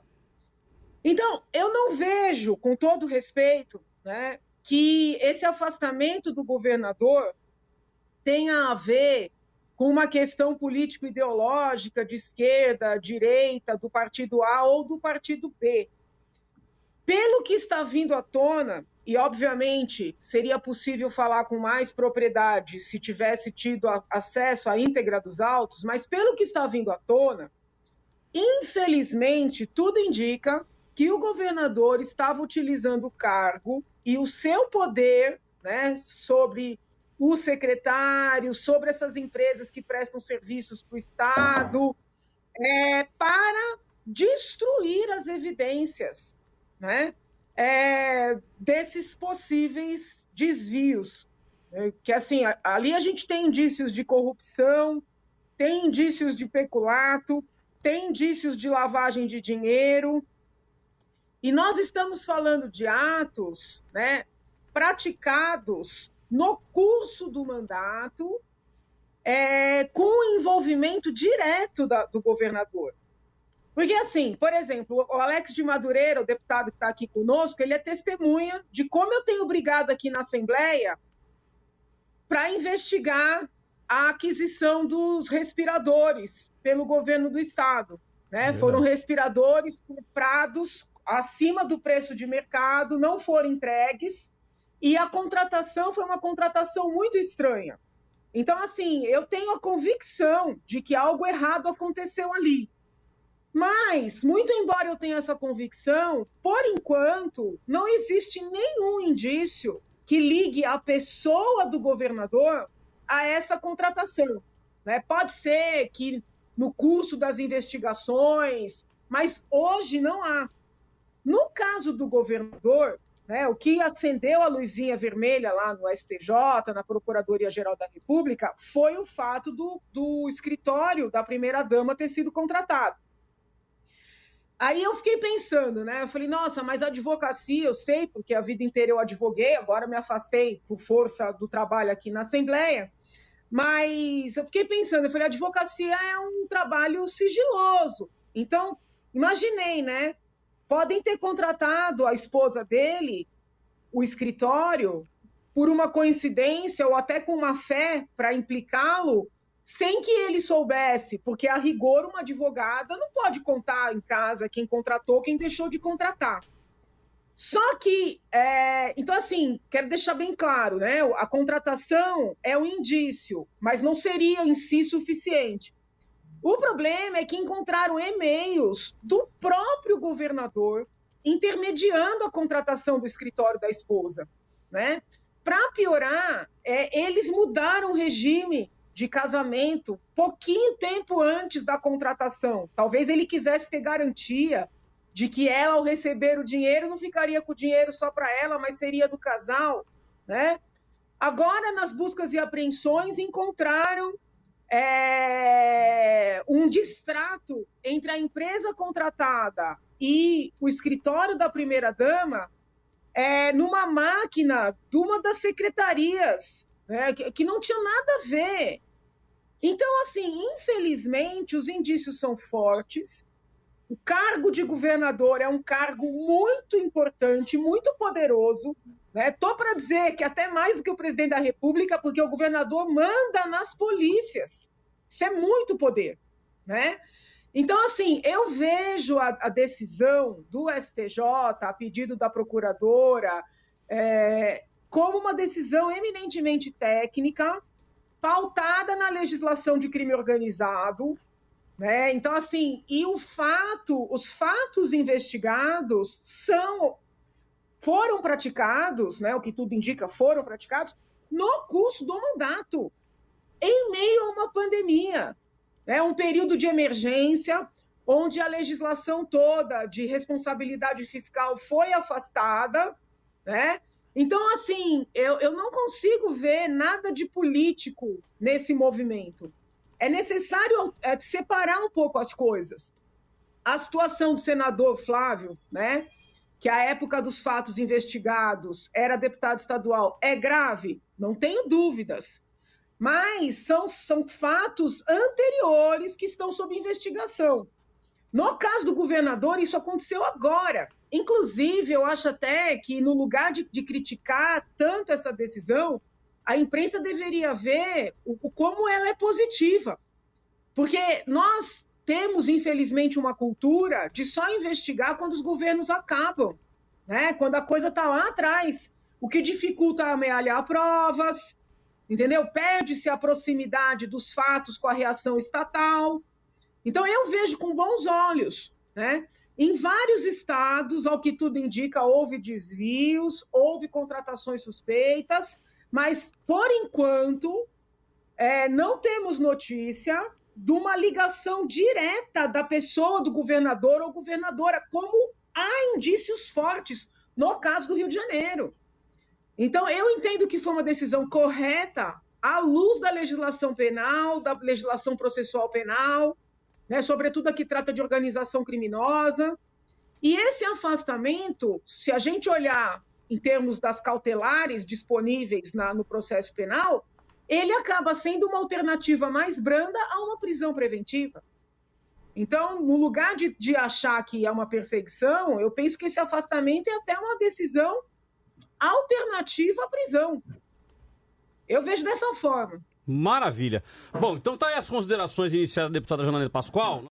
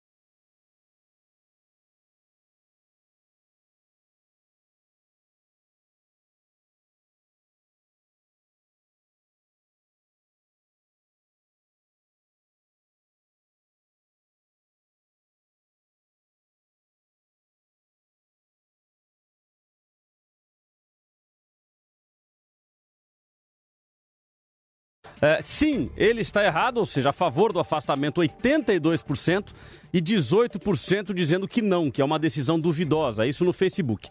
No Instagram, 96 a 4. Então, 96% dizendo que sim, que são a favor do afastamento do governador Wilson Witzel e apenas 4% dizendo que não, que é uma decisão duvidosa. É, a opinião do ouvinte é muito importante para nós, então se você estiver nos ouvindo aí, participe, entre lá, participe da pesquisa, tanto no Face quanto no Insta e também estamos transmitindo ao vivo através do YouTube. Será muito bom aí a sua participação, temos vários ouvintes aqui participando, a Bruna Santos dizendo, acho que caráter é uma coisa e religião é outra, ela faz um comentário relativo àquela, àquele posicionamento falando sobre igreja, sobre religião, né? Uh, o Rodrigo Fernandes, mas não esqueçamos que quem irá assumir o governo do estado é próximo à família Bolsonaro. Bom, eu não sei se, se tem essa conexão, se tem essa ligação toda. Na realidade, o vice-governador já se fala que ele também, se der o impeachment, eles também saem junto, né? E o caso do presidente da Assembleia, salvo engano, é do PT. Não sei se eu estou certo não ou se sei, eu estou errado. Mas, salvo engano, é do PT. É do PT, sim. É isso mesmo. Bom, É. então acredito, acredito eu que não tem ligação. Pois não, deputada? O deputado André Ceciliano, que é o atual presidente da Alerj, ele era o cabeça naquela lista do COAF, das, das movimentações suspeitas. Exato. Então, assim, exemplo, né, toda vez que vem à tona o caso do Flávio Bolsonaro, que eu entendo que tem que ser investigado, e acho que esse caso, é, o Flávio, infelizmente, atrapalhou muito a vida do pai, em virtude desse, dessa história toda, mas toda vez que vem à tona, eu sempre faço questão de lembrar.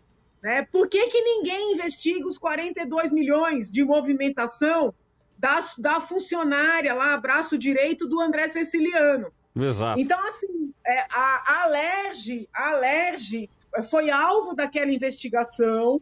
Vários deputados foram alcançados com movimentações suspeitas. É, o Flávio, na época, era uma movimentação em torno de um milhão e alguma coisa. Parece que agora chega a dois milhões e alguma coisa. No caso do André Ceciliano, eram 42, 42 milhões. milhões. Exato. 42 milhões. E assim, o que, o que mais chama atenção é que nesse contexto o cidadão foi, foi eleito presidente da Assembleia. Né? Uhum. É, e, e- e uma- e um dado interessante aqui. O Itzel, ele se elegeu com um discurso de direitista, né? Só que é o seguinte, assim que ele ganhou, ele fechou um acordo com esse, com esse Ceciliano é, e apoiou esse Ceciliano como presidente da casa, Que direitista é esse? Que fecha acordo com petista que tem uma movimentação suspeita de 42 milhões. Então, assim, infelizmente a situação do Rio é muito dramática, né? É uma situação dramática. É... Nessa operação de busca e apreensão, né, em que o, que o, que o governador foi afastado, o vice foi alvo. Eu não uhum. tenho assim nenhum elemento que eu possa trazer para dizer se implica ou não o vice. Eu teria que realmente ver os autos. O, o presidente da Assembleia foi alvo, né? Só que, pelo que eu entendi, o objetivo dessas buscas, no caso do presidente da Assembleia, não foi essa movimentação da, da assessoria dele. Ele teria loteado né, teria havido entre governador e presidente da Assembleia um loteamento nos cargos das OS que prestam serviço de saúde no Estado. Uhum. Né, que, que é uma irregularidade gritante, que é algo que nós estamos apurando aqui, Alex é testemunha, na CPI das parterizações, entendeu? Então, assim, é, o que em São Paulo a gente averigua, a gente é, é, imagina que possa acontecer, no Rio ninguém tem dúvida. Uhum, é verdade. Houve milhões investidos nos hospitais de campanha, que a gente agora aqui está apurando, mas pelo menos em São Paulo, os hospitais existiram, foram levantados no Rio. Eles contrataram, pagaram e os hospitais sequer foram. foram Não foram, foi nem inaugurado. Então, assim, gente, desculpa. Né? O país tem que tomar jeito entendeu? Uhum. Esse povo que desviou dinheiro da pandemia tem que estar tá na cadeia. Tem que ir pra cadeia. Afastar é pouco, entendeu? Uhum. É, é, a decisão é monocrática. Isso, okay. vamos entrar na questão da decisão monocrática. Em processo penal, as cautelares, em regra, são decididas monocraticamente. Pode pegar qualquer feito penal, quando você vai pedir prisão, quando você vai pedir busca e apreensão, vai pedir interceptação telefônica, né? Tudo isso é monocrático para evitar o trânsito da informação, porque em regra sequer os policiais sabem onde eles vão fazer a busca. Eles são reunidos às 5 horas da manhã, 6 horas da manhã, e aí eles são informados onde é que vão acontecer as buscas. Né? Uhum. Então, tudo isso para preservar o sigilo. Agora, uma vez tomada a decisão monocraticamente, o pleno né, vai ser consultado. Então não tem nada de errado nessa decisão monocrática, absolutamente nada, né? É, eu acho, eu vejo essa decisão como um, um sinal de depuração, entendeu? Eu, uhum. eu entendo que é positivo. Ah, mas é um precedente. Qualquer juiz vai querer afastar um governador. Pera lá, gente, nós estamos falando de crimes acontecidos agora no curso do mandato, em meio a uma pandemia, uma doença grave que abalou o mundo, entendeu? Eles puderam contratar sem fazer licitação. O que, que é isso? Isso é uhum. é crime contra a humanidade. É verdade. Ô, Janaína. Vai lá, deputado. Janaína, fazer aqui uma, um comentário com você. A Janaína é, é, uma grande amiga, companheira ali na Assembleia. Nós é, temos uma afinidade muito grande em vários aspectos. Nós trabalhamos junto na Comissão de Saúde e também estamos juntos na CPI das quarteirizações que investiga é, possíveis irregularidades nos contratos das organizações sociais de saúde aqui no estado de São Paulo. Janaína, uma coisa que eu acho engraçada, apesar do, do governador Witzel ser é, por muitos anos juiz federal, né, e conhecer, conhecedor Conhece muito trâmite, do direito, né? né? O que chama atenção é o secretário de saúde ser preso e, e ter tanto poder né? E o governador dizer que não sabia nada disso, né? A, a, chega, chega a soar estranho isso, né? É, questões que passavam ali pela mão do governador, inclusive nas contratações agora das organizações sociais e dos hospitais de campanha no Rio de Janeiro, como a Janaína bem disse, eu tinha falado no quadro anterior, foram nove hospitais de campanha que foram anunciados e foram investidos recursos nisso, e só dois foram entregues. Uhum.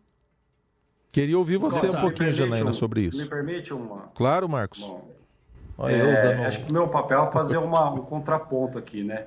Eu acho que é muito fácil a gente é, defender aí um, um, combate à corrupção, porque é isso que a sociedade quer e necessita, tá?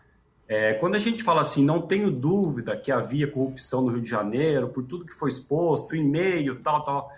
É, a questão é essa. É, mesmo que não é, tenha uma certeza, nós precisamos ter uma coisa que é o devido processo legal. Não é porque tem uma dúvida já, é uma dúvida que já foi superada, que nós temos que é, avançar de forma que não obedeça os direitos e garantias fundamentais. Nesse sentido, eu discordo da deputada Janaína quando ela compara um, um dirigente de uma empresa a um governador, a um, a um mandatário, que nós não podemos diminuir a importância da representatividade popular. Eu quero chamar a atenção porque na sexta-feira, no dia que o governador foi afastado, vários membros dessa suposta quadrilha foram presos e ela foi desmantelada. Nesse mesmo dia, a Procuradora da República ofereceu a denúncia contra o governador. Essa denúncia vai ser analisada nessa semana pelo órgão especial do STJ. Se o órgão especial receber dessa denúncia, diz a Constituição Federal que ele poderá ser afastado. Aí a minha, a minha questão é: o que havia de tão urgente que não se poderia esperar de sexta-feira até esta semana para que essa, essa, essa, esse afastamento se desse por um órgão colegiado, já que na sexta-feira todos os membros dessa suposta quadrilha foram presos. E também, é, é, finalmente, pontuar que é o seguinte: é, a gente tem que fazer uma análise jurídica, sem sombra de dúvida, é, crendo que não há é, componentes políticos por trás. Eu acredito que não haja também, tá? Mas a partir do momento que a, a deputada Janaína ela, ela apresenta no debate que a rachadinha do André Siciliano de 42 milhões não foi investigado e deixa no ar uma questão política, por que, que esse caso envolvendo o Witzel também não terá? Entendeu? Só tem política no, naquela situação que nos, nos, não nos agrada, que não, não diz respeito ao nosso é, grupo político ideológico? Maravilha. Deputada. Eu, eu entendi. Na verdade, doutor, o que eu acho que a gente precisaria, eu, com, eu compreendo as suas ponderações, não acho que que esteja equivocado, entendeu? Ao defender que poder-se-ia aguardar essa uma semana. Entendo sua preocupação com a representatividade de um governador, mas o que eu penso é o seguinte: nós teríamos que sair desse lugar, né, de dizer assim, olha, é, investiga o dele, não investiga o meu. Eu acho o seguinte: a gente tem que investigar todo mundo, entendeu? O que, justamente o que assusta é um pouco isso, né? Então, assim, ah, como o Flávio é filho do presidente, é grave. André Ceciliano não está, vamos dizer assim, no, no, centro da discussão, não é grave, entendeu? A, nós temos que parar de, de, de fazer essa meia-culpa com as coisas. Né? Daí a minha defesa, muito embora eu tenha é, é, divergências teóricas, tá? Com alguns membros da Lava Jato, né? então, assim, eu não concordo teoricamente com todas as pautas defendidas por Deltan Delagnol, pelo próprio ex-ministro Moro. Podemos até entrar em detalhes. O plea bargain, vai, vou te dar um exemplo. O plea bargain, não, não gosto da ideia de adotar no Brasil o plea bargain. Mas, sob o ponto de vista da, do precedente, entendeu? Das pessoas serem processadas, serem punidas, serem presas por comportamentos que durante décadas foram entendidos como ah, inerentes à política, eu acho que isso é positivo, entende? No caso, assim, eu, eu vejo uma diferença no caso do Rio de Janeiro. Por exemplo, eu fui a primeira que apoiou quando o pessoal no Amazonas pediu o impeachment do governador do Amazonas. Eu não sei nem qual partido dele, tá? eu nem sei. Mas, assim, foi esquisita a contratação lá. É, mas ali a gente podia até pensar, ele não tomou as, os cuidados devidos, ele não apurou. Eu não tenho conhecimento de um contrato para passar dinheiro diretamente para ele das empresas contratadas para prestar serviço durante a pandemia. Como não tenho conhecimento de algo parecido aqui em São Paulo, muito embora esteja investigando o contrato dos respiradores, que eu tenho certeza que teve coisa errada ali, só que eu não sei até onde chegou. O senhor entende, doutor?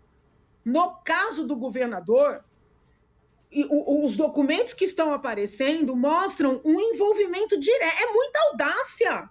É muita audácia um governador mandar um, um, uma minuta de contrato para uma empresa que está sendo contratada por milhões em meio a uma pandemia para pagar uma porcentagem para o escritório da esposa.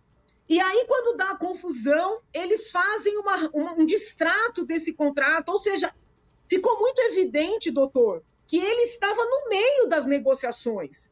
Porque, assim, às vezes, o, o... por que, que eu acho que isso não é um precedente? Ou pelo menos não deve ser? Todo cargo de poder ele é muito arriscado, sabe? Ele é muito arriscado.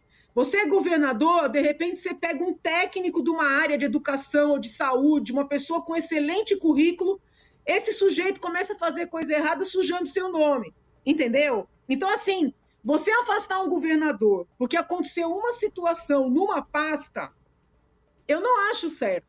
Mas no caso aqui, doutor, eu fiquei chocada, você entende? Assim, é, é...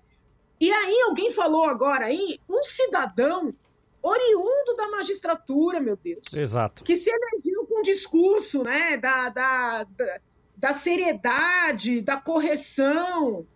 Então, assim, é, é, grave, entendeu? Por isso é que eu, eu acho que, muito embora veja, veja legitimidade no seu temor, doutor, entendeu? Entende sua preocupação. Não, pense que eu acho assim que o senhor está errado e eu estou certa.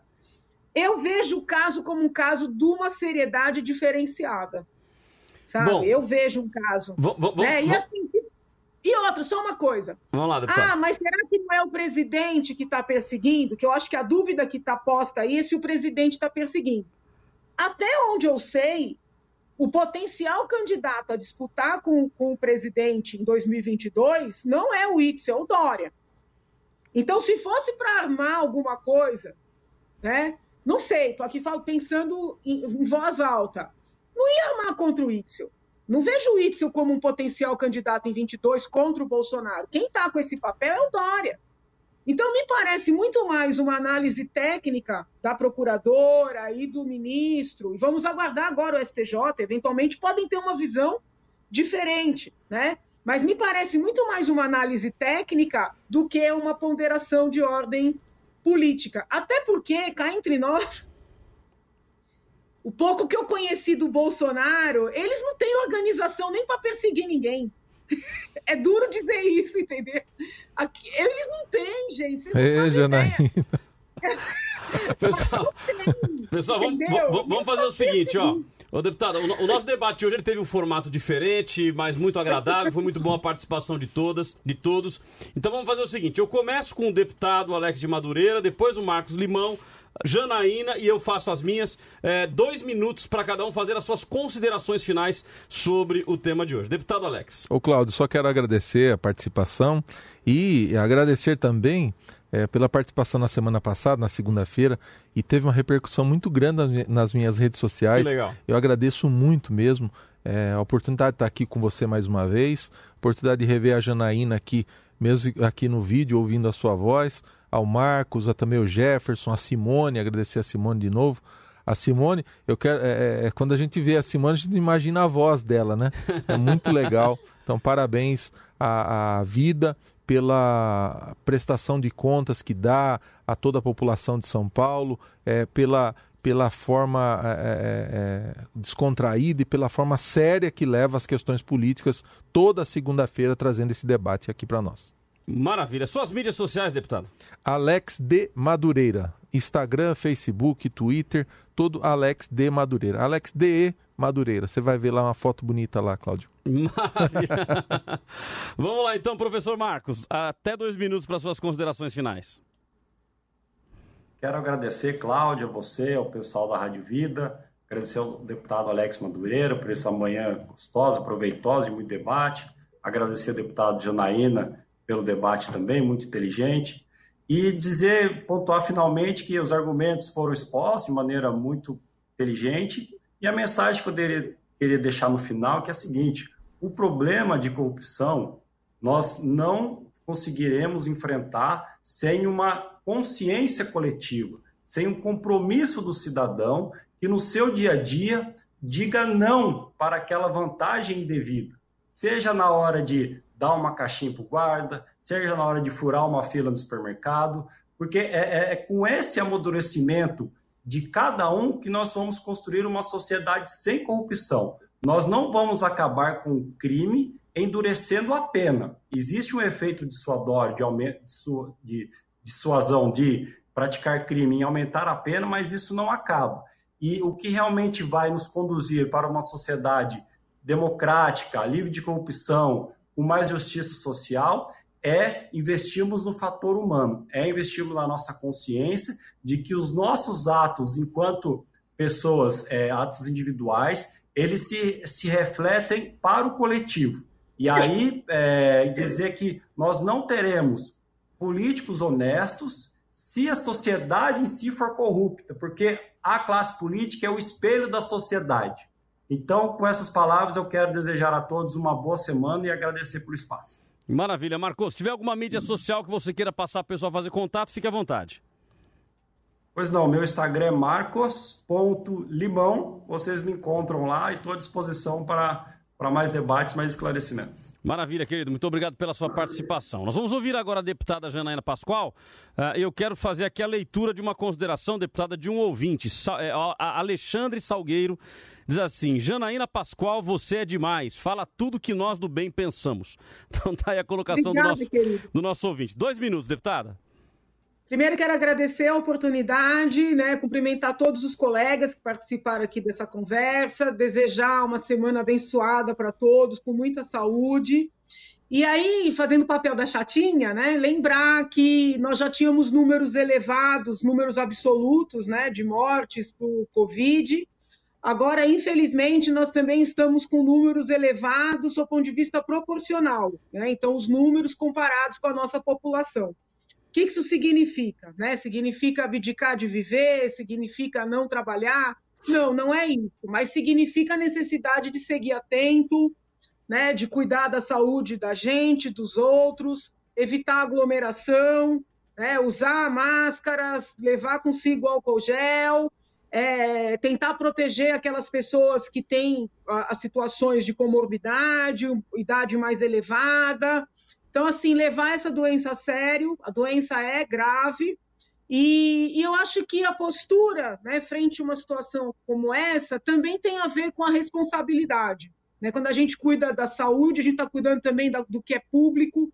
É, a corrupção, o, o professor Marcos é, falou bem, é, a corrupção ela, ela tem várias frentes, entendeu? Então essa responsabilidade né, com o que é do outro, com o que é de todos nós, ela é muito importante. Então assim, vamos nos cuidar, né, saúde para todos.